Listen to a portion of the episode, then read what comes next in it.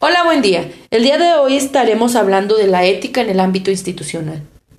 Como una pequeña introducción, podemos decir que todos los empresarios deben de estar respaldados con el Código de Ética Profesional, que contribuye a la responsabilidad dentro de un ámbito laboral, para obtener las virtudes personales que se han estado presentando en el mundo de los negocios.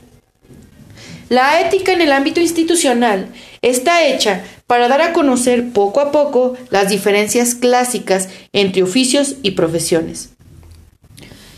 Estas comienzan a reducirse hasta el punto de que hoy ya no es posible seguir hablando de una modalidad especial.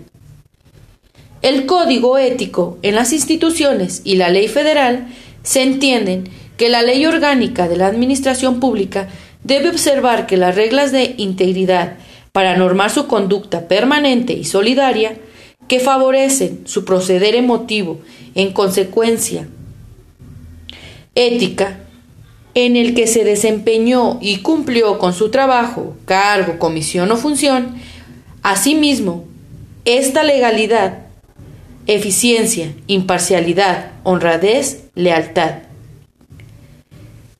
Respecto al interés al público, Debe de haber respeto, derechos humanos, igualdad, entorno cultural, transparencia, integridad, como también la visión integral de las instituciones y las empresas.